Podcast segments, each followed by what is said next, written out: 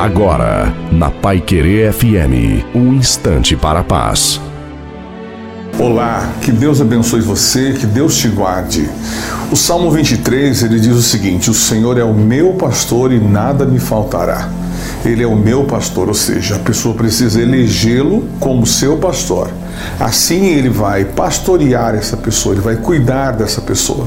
Então, o primeiro passo para que o Salmo 23 de fato funcione é que a pessoa eleja Deus como seu pastor.